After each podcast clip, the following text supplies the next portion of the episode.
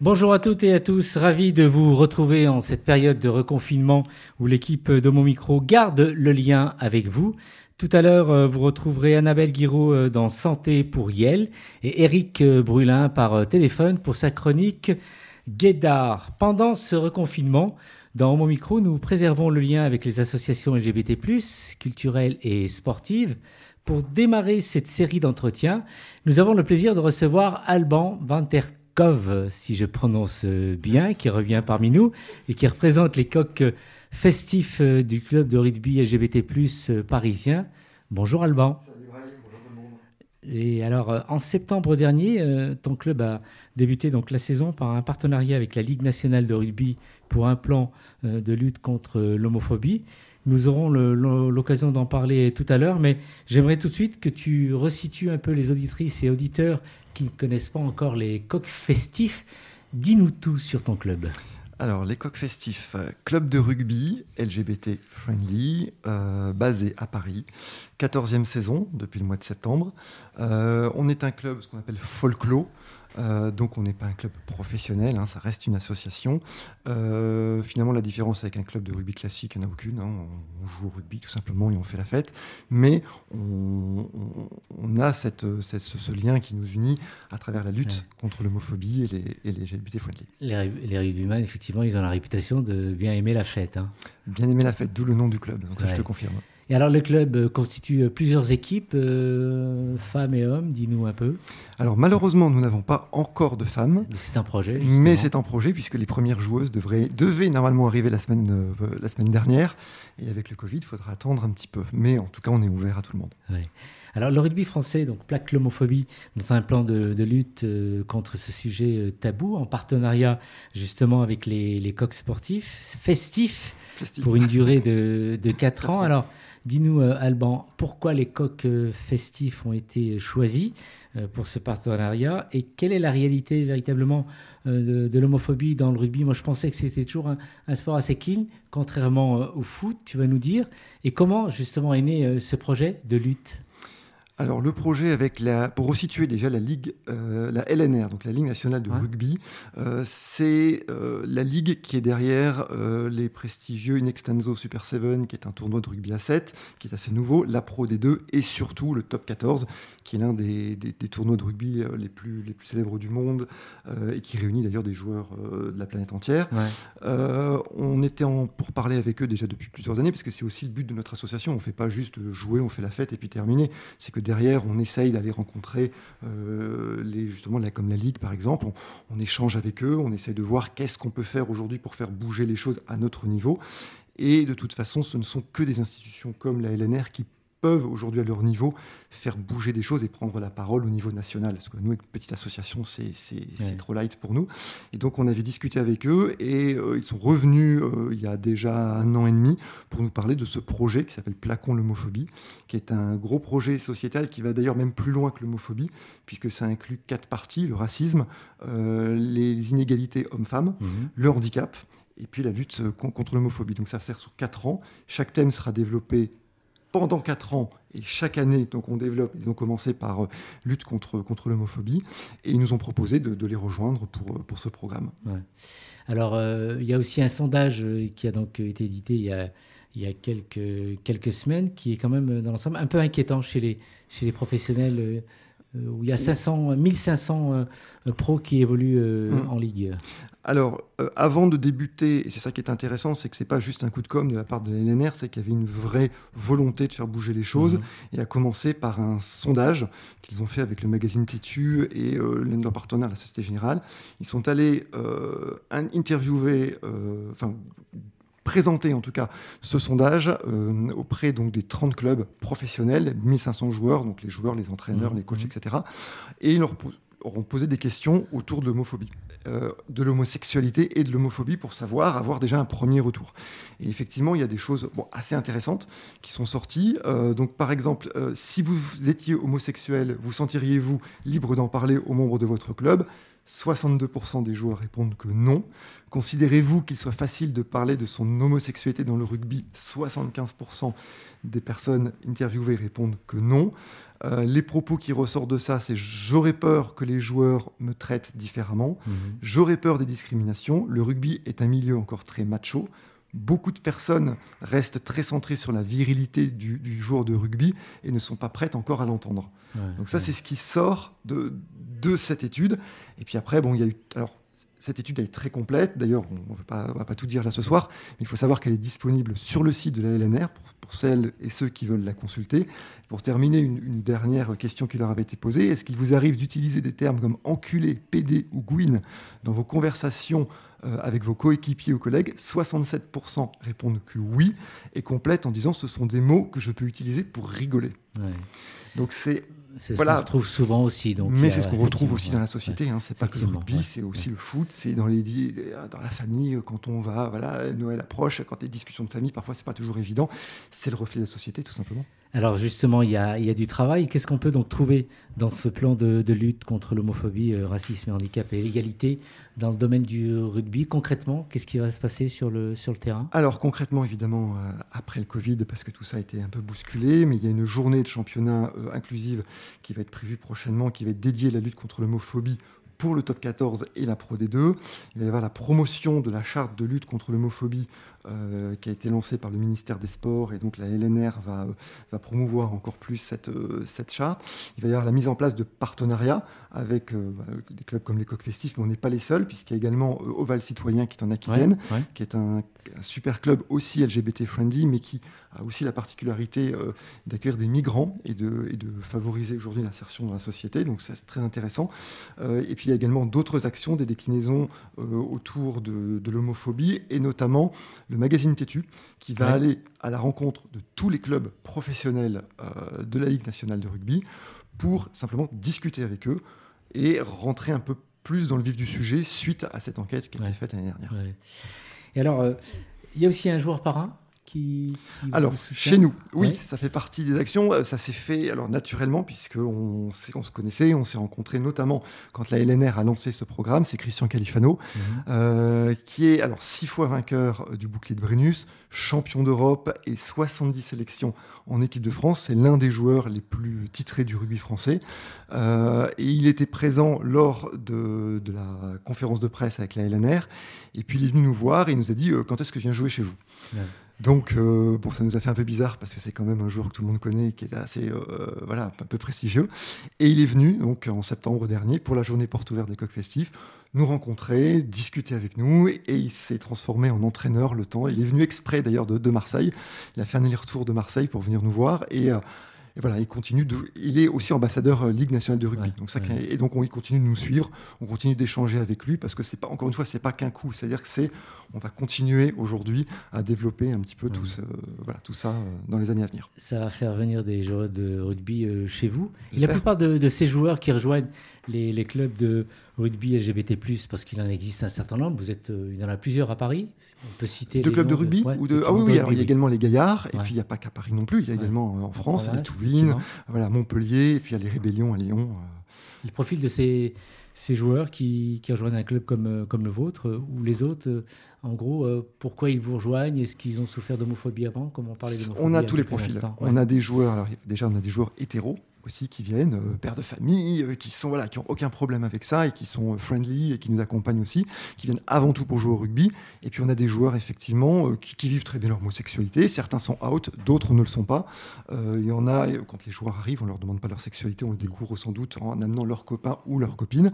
voilà. Et puis on a on a vraiment tous les profils.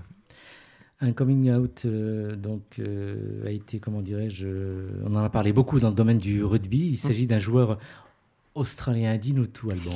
Alors, on avait déjà depuis quelques années quelques joueurs, pas beaucoup, Nigel Owens notamment, Gareth Thomas et Kingang Hirsch, qui étaient euh, des joueurs anglo-saxons qui avaient fait leur coming out. Et on en a eu un nouveau, australien cette fois, euh, Dan Palmer, donc l'ancien pilier australien qui avait joué en France notamment au sein de la LNR à Grenoble en, 2013 euh, et qui a fait son coming out à travers une lettre assez émouvante qui a été publiée la semaine dernière dans le magazine australien, le Sydney Herald Morning.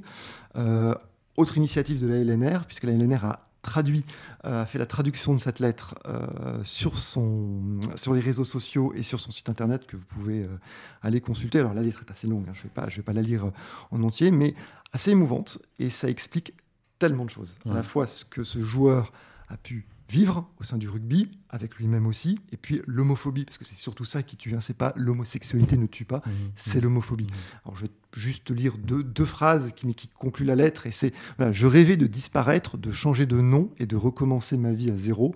Je n'exagère rien en disant que j'aurais préféré mourir plutôt que de laisser quiconque découvrir que j'étais gay. Voilà. Ah Ces deux phrases de la lettre qui sont sans doute les phrases les, les plus fortes. Allez lire la lettre. Voilà. Allez sur lnr.fr, euh, lire cette lettre en français. C'est bouleversant et ça fait réfléchir.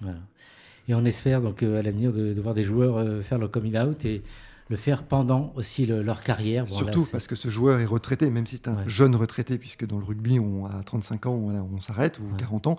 mais c'est vrai qu'aujourd'hui, la plupart de ces, de ces joueurs, bah, comme dans tous les sports hein, d'ailleurs, attendent toujours d'être retraités pour ensuite parler de leur sexualité. Et c'est bien que la Ligue de rugby donc, ait pu publier ça sur le site quand même. Donc aussi sur leur site, c'est, voilà, ils l'ont fait euh, spontanément. Euh, on a été contactés. Voilà, nous, on était au courant, on avait suivi avec les réseaux sociaux. Ils ont pris l'initiative de traduire la lettre. Donc merci.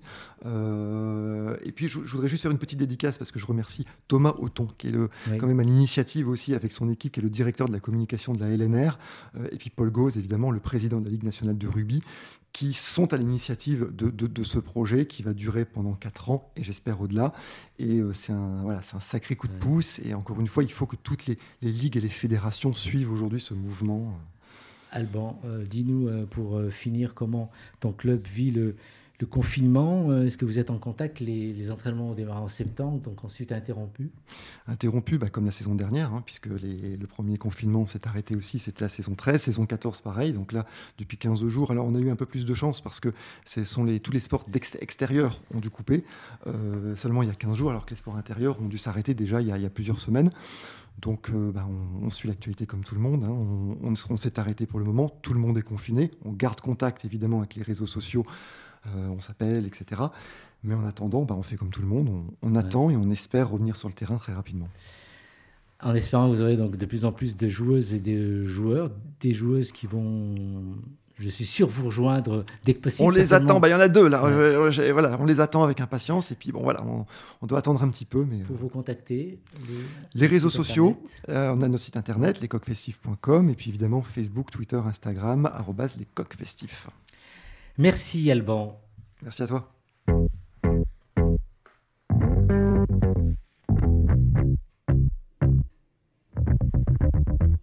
Bonjour à toutes et tous. Aujourd'hui dans Santé pour on va se télétransporter à l'époque médiévale et partir sur les traces d'Hildegard Bingen, la sainte LGBT. Hildegard de Bingen, une religieuse hors norme, atypique, au potentiel, dirait-on aujourd'hui. Pourquoi consacrer une santé pour elle à cette abbesse allemande du XIIe siècle? Car c'est une sorcière avant l'heure, une des premières femmes à s'imposer dans un monde dominé par les hommes, une femme visionnaire, une femme de lettres, de musique, de science et par-dessus tout lesbienne. Parler d'Hildegard de Bingen à Homo Micro, une évidence. Tout commence en 1098. Hildegard de Bingen voit le jour, dixième enfant d'une famille notable germanique. À huit ans, la petite Hildegarde entre au couvent des bénédictines pour son instruction, puis pour y prendre le voile dès l'âge de quatorze ans. Mais bien avant cela, Hildegarde a déjà un profond rapport avec la spiritualité. Dès l'âge de trois ans, elle a des visions. Pendant une quarantaine d'années, elle ne dit rien de tout ça. Puis un changement s'opère. Une voix s'ajoute aux visions qui leur donne d'écrire, de rédiger ce qu'elle voit et entend. Soutenue par le pape, elle retranscrit ses visions prophétiques en trois ouvrages. Très vite, elle est surnommée la Sibylle de Rhin. Elle s'exprime également au travers de poésie, où elle n'hésite pas à employer le champ lexical de l'érotisme. D'ailleurs, dans tous ses écrits, on y retrouve l'expression de l'image du désir féminin et de la sexualité féminine. L'originalité d'Hildegarde ne s'arrête pas là. Non, non. Elle compose également 77 œuvres musicales, au style innovant, où chant et musique se superposent harmonieusement. On peut citer la symphonie de l'harmonie des révélations célestes, un certain homoérotisme exprimé par le désir physique et spirituel de la Vierge Marie. Quand je vous dis que cette religieuse est atypique, et vous n'avez pas encore tout vu. Hildegarde est aussi mystérieuse. Elle développe un langage particulier, la lingua ignota, avec un alphabet spécifique. Et puis, Hildegarde est aussi une médecin guérisseuse d'avant-garde, avec une connaissance sur les herbes et la pharmacopée qui lui permet de soigner l'âme et le corps de patients qui viennent de toutes parts. Elle s'intéresse particulièrement à la santé des femmes et notamment aux souffrances liées à l'accouchement, aux règles, aux cycles. Elle écrit le livre de la médecine simple et le livre de la médecine composée, qui traite des signes, des causes et du traitement des maladies. Des connaissances toujours valables 900 ans plus tard. Hildegarde, c'est un être paradoxal. Elle peut établir ses dômes aussi bien avec une rigueur cartésienne que par l'inspiration de ses prophéties ou des astres. Ainsi, Hildegarde, l'astrologue, a conçu une méthodologie pour déterminer le caractère d'une personne en fonction de sa date de conception. Elle devance aussi une œuvre célèbre de Léonard de Vinci, via la mise en dessin d'une vision, l'homme aux six mains au cœur du cosmos, une prédiction de l'homme de Vitruve, mais 300 ans plus tôt. Hildegarde est aussi une femme d'influence, comme en témoigne sa riche correspondance avec les puissants de son époque. Hommes d'église comme le pape, ou des aristocrates comme Henri II d'Angleterre, à Léonore d'Aquitaine, ou encore l'empereur Frédéric Barberousse. Hildegarde est une femme de pouvoir. Peu après la publication de sa première transcription de ses versions, elle est autorisée à créer ses propres couvents avec ses propres règles. Cette permission ne lui cloue pas le bec, au contraire, elle n'hésite pas à fustiger les dignitaires de l'Église. Elle va dire Vous êtes la nuit, l'obscurité, un peuple arrogant qui ne marche plus dans la lumière à cause de vos richesses. Vous ne voyez que ce que vous avez produit. Vous ne faites ce qui vous plaît. Hildegarde est également une activiste de l'égalité des sexes. Elle critique le mépris des hommes pour les femmes, contraire à la volonté divine qui les a créés égaux. Ce n'est pas au goût de tous, mais qu'importe. Hildegarde l'électron libre continue à tracer son chemin. Autre pan de sa vie incroyable, son amour avec un grand A pour Richard X. Dans les miniatures représentant Hildegarde, on aperçoit régulièrement une jeune religieuse, c'est Richardis, qui l'assiste dans la vie du couvent et la rédaction de ses livres en latin. Au fil des années, elles deviennent inséparables, une affection maternelle qui va se transformer en une passion amoureuse, source de rumeurs dans le couvent et au-delà. Hildegarde va réfuter ses soupçons en rappelant qu'elle condamne ces actes honteux. Mais cela ne suffit pas. La mère et le frère de Richard X, un archevêque, vont contraindre la jeune religieuse de 28 ans à quitter le monastère pour devenir abbesse dans un lieu éloigné. Désarroi total. Hildegarde leur envoie des lettres pour les faire changer d'avis. Elle va même jusqu'à écrire au pape. En vain. Hildegarde doit se soumettre. Richard X doit partir. C'est un déchirement immense. Six mois après son départ, Richard X meurt. De chagrin certainement. Son frère confie à Hildegarde Elle vous aimait autant que vous l'aimiez. Si la mort ne l'en avait empêché, dès qu'elle en aurait obtenu la permission, elle serait venue à vous. Hildegarde anéantie se livre à une réelle introspection. Le départ de Richard X est la juste sanction du péché qu'elle en avait même commis en l'aimant plus que de raison. Le départ de Richard X est la juste sanction du péché qu'elle avait elle-même commis en l'aimant plus que de raison.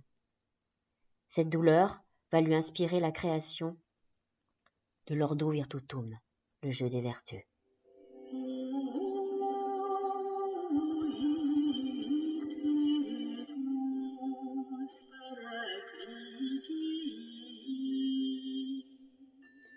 Jusqu'à sa mort en 1179, Hildegard de Bingen ne cessera de créer, soigner, voyager, prêcher, être une force motrice pour le combat dans l'égalité des sexes. Elle avait compris très tôt qu'interdire l'accès à l'instruction aux femmes c'est faire le choix de les maintenir dans une forme d'ignorance. Elle a été pugnace et également eu la chance de naître suffisamment tôt pour échapper au sort des sorcières. Ces femmes, torturées, brûlées vives par des hommes de pouvoir et d'église, apeurées par la montée en puissance de femmes, intellectuelles, non soumises. L'héritage d'Hildegarde restera longtemps ignoré, malgré le nombre impressionnant d'écrits laissés derrière elle. Il faudra attendre 2012 pour que le pape Benoît XVI la déclare sainte et docteur de l'Église. Hildegard de Bingen, une femme exceptionnelle. Notre devoir, perdurer la mémoire de la sainte LGBT et ne plus jamais l'oublier.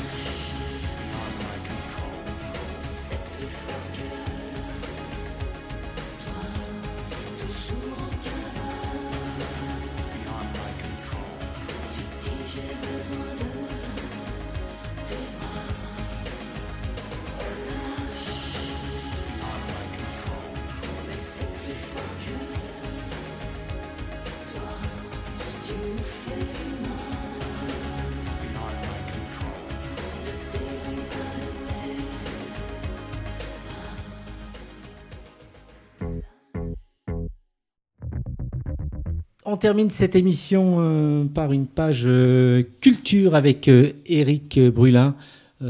confinement oblige, il intervient par téléphone, chronique Guédard. Bonsoir Eric, comment ça va? Bonsoir Marine, bah, ça va bien, bonsoir à tous et à toutes. Ça fait un peu bizarre de ne pas être avec vous en studio, cette émission. Effectivement, donc tu es loin de nous, mais près du cœur de toute façon. Et pour une chronique où tu vas nous présenter quel artiste ce soir? Eh bien, écoute, on va parler d'un artiste majeur du XXe siècle, un, touche-à-tout, un américain. Je dirais qu'il n'avait pas son pareil pour vendre sa soupe, et vous allez comprendre pourquoi je dis ça.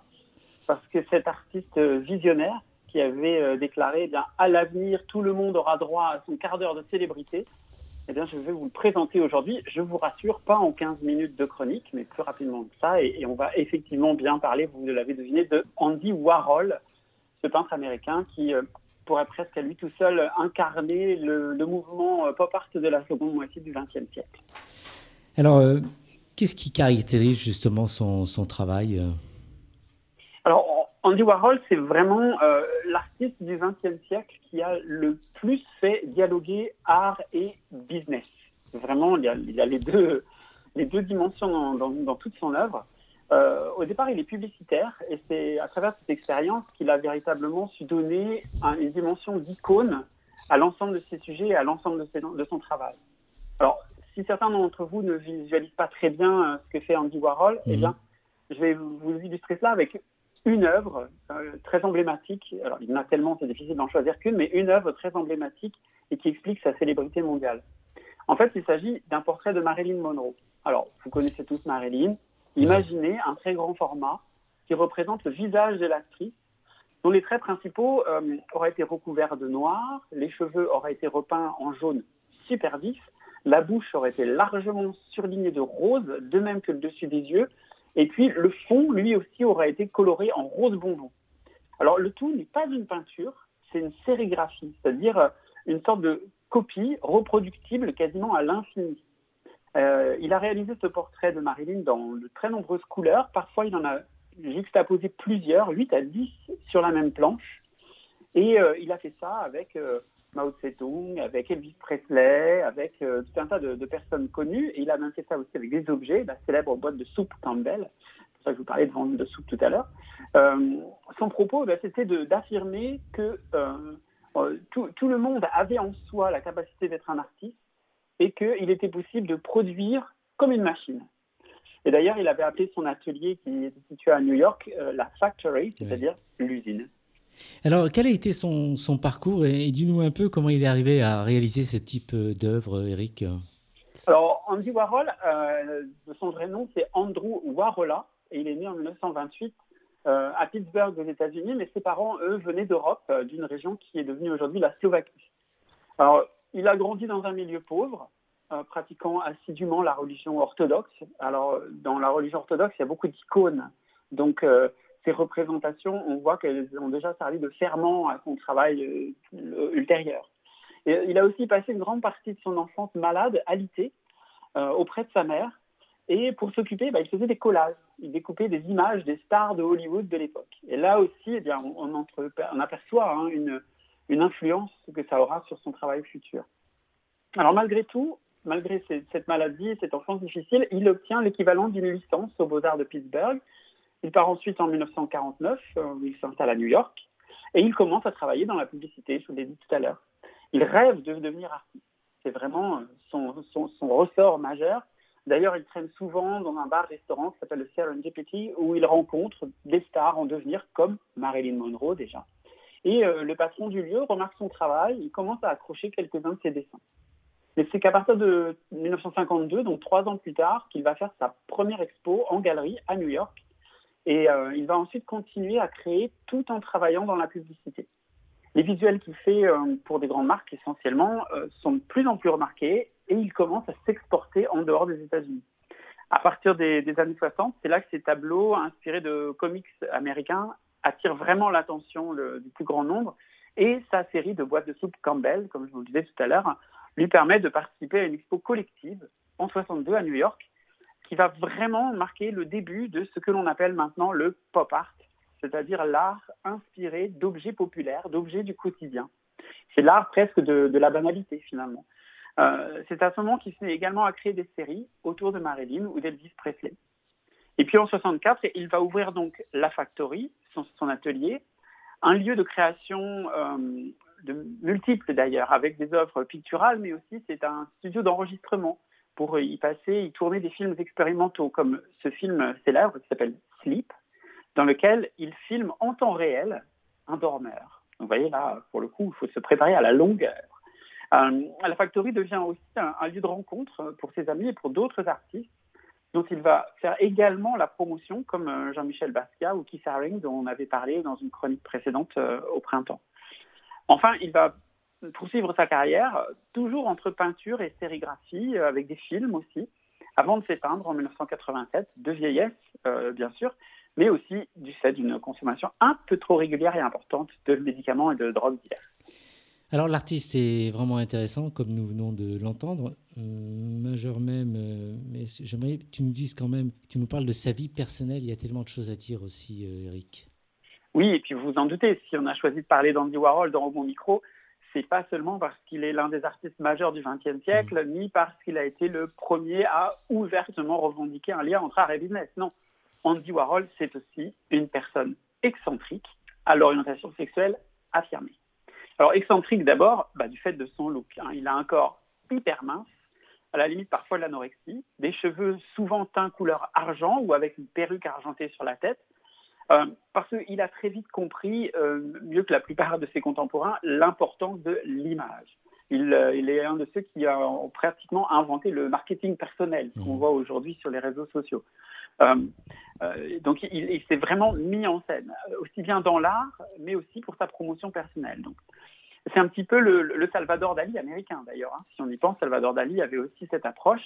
Et euh, il est, lui, au pop art, ce que bah, l'espagnol aurait été au, surréalisme, mais bien sûr en version PD, parce que euh, euh, notre ami Andy Warhol est gay, ouvertement gay, même si son œuvre elle-même ne l'est pas de manière si mmh. explicite. il a cependant représenté des icônes qui plaisaient aux gays et qui créer un lien avec le monde gay. On a parlé de Marilyn, mais euh, il y a aussi Elizabeth Taylor, par exemple, ou Elvis Presley, qui, sans être gay, était très séduisant et euh, voilà, avait une dimension euh, très érotique. Donc, un, liste d'icônes choisies aussi par rapport à, la pop culture homosexuelle. En 1950, il a d'ailleurs réalisé un boy book composé de dessins sensuels d'hommes. Alors, si dans son art, on ne voit pas trop euh, poindre son homosexualité, c'est plus dans sa vie hein, qu'on y trouve une expression beaucoup plus flagrante. Euh, il était ouvertement gay à une époque où l'homosexualité était condamnée et réprimée aux États-Unis. Euh, il n'hésitait pas non plus à assumer sa, personnalité très queer, se présenter régulièrement en travesti. Il était grand admirateur de l'écrivain gay Truman Capote. D'ailleurs, il a suivi ses pas à New York, il l'a même un peu poursuivi ses assiduités. Euh, et c'est là qu'il a découvert le, milieu homosexuel underground avant d'en devenir lui-même une des figures marquantes. Il aimait aussi euh, bah, la fréquentation des gays un peu plus de la caste un peu plus aisée, même s'il était moins flamboyant et un petit peu plus souvent au placard, mais c'était quand même une, une, communauté qui était euh, très présente aux États-Unis à cette époque. Et donc, il, fréquentait ces, deux milieux. Il a eu de nombreux amants au cours de sa vie, des artistes, des acteurs porno, des garçons de passage, des relations plus durables parfois. Euh, cependant, dans la biographie qui lui est euh, consacrée, il est assez unanimement représenté comme, euh, on va dire, un mauvais coup au lit, c'est-à-dire un, homme qui finalement était plus voyeur qu'acteur, pas forcément très intéressé par les choses du sexe. Alors, s'il n'a pas été forcément un porte-étendard politique pour la communauté gay, son attitude au quotidien et ses efforts pour soutenir des jeunes artistes LGBT on peut dire que ça, ça a fait figure de militantisme. Eric, on peut aller voir son travail euh, où? Alors, ces œuvres, elles sont très largement diffusées puisque c'était le principe même de son travail, hein, c'est-à-dire de faire des œuvres très reproductibles, diffusables au plus grand nombre, imprimables sur des t-shirts, sur des mugs, un peu partout.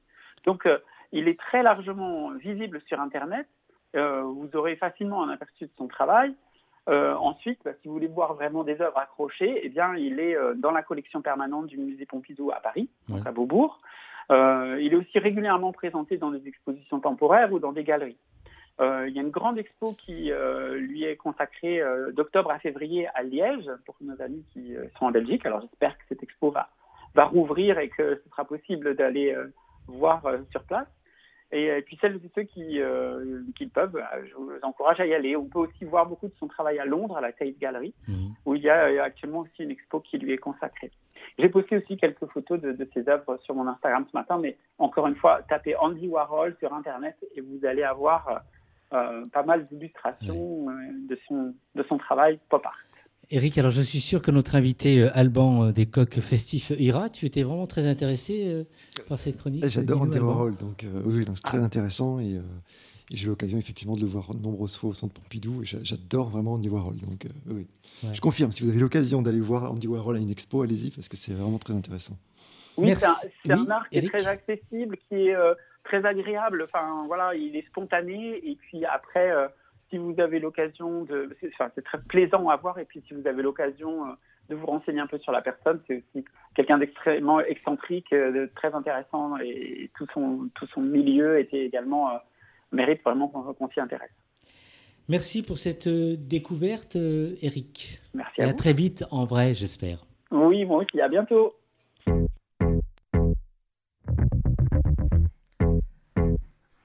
Et nous terminons avec notre invité euh, Alban des coqs euh, festifs, sport, culture. Euh, le rugbyman en général, il s'intéresse à tout aussi, j'espère. on s'intéresse à tout. Et puis comme les joueurs viennent de tous les milieux, c'est ça qui est intéressant. C'est que ça fait dialoguer les cultures aussi et le sport. Qu'est-ce qu'on peut souhaiter à ton club? La fin du Covid et le retour sur le terrain, parce qu'on a hâte de revoir les copains, on a hâte de rejouer. Et puis surtout, on a hâte d'en finir une fois pour toutes avec, euh, avec ce virus. très bien. Et rappelle-nous le combat et cette lutte avec euh, la Ligue de rugby. La LNR euh, qui donc lance cette année son grand programme de lutte contre l'homophobie, plaquons l'homophobie. Et on espère aussi les retrouver très rapidement pour lancer toutes nos actions avec le Covid. Juste une dernière dédicace. Oui, j'avais promis à une autre équipe, on en parlait tout à l'heure, à Lyon, les Rébellions, Max, avec qui je parlais tout à l'heure. Les Lyonnais sont confinés également. Ils sont en train de préparer leur calendrier dénudé qui va sortir dans quelques semaines. Ah. Voilà, qui est à 10 euros, qui sera vendu sur leurs, sur, euh, sur leurs réseaux sociaux.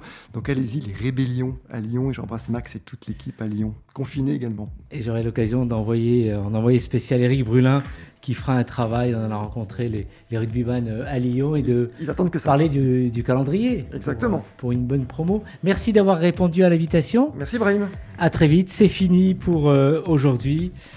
Portez-vous bien. Au revoir.